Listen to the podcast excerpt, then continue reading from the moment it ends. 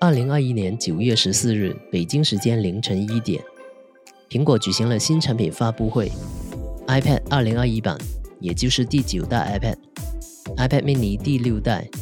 ，Apple Watch Series 7，iPhone 十三家族等产品纷纷亮相。其中引人注意的是，早在今年四月二十号的春季发布会上首次介绍过的 Center Stage 人物居中功能。当时只能出现在搭配了 M1 芯片的 iPad Pro 上，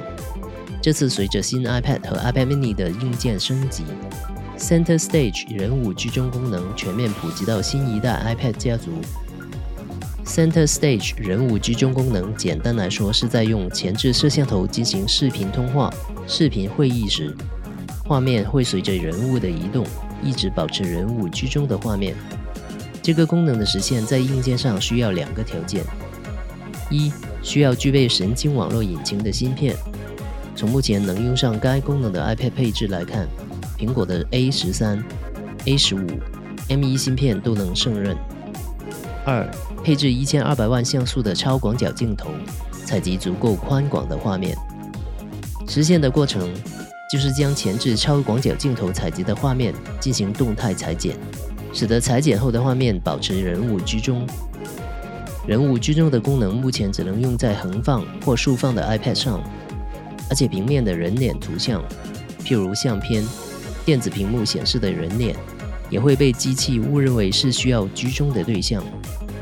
人物居中的功能提高了视频交流时画面的表现力，构图看上去更舒服，使得人物表现得更好。尤其是在疫情期间，人们的工作方式发生了巨大改变。需要花更多时间在远程沟通上，这时人物居中的功能提升了视频通话的体验，有助于改善职场表现。从新一代 iPad 提升前置摄像头规格到一千二百万像素超广角镜头，目的就是用上 Center Stage 人物居中功能，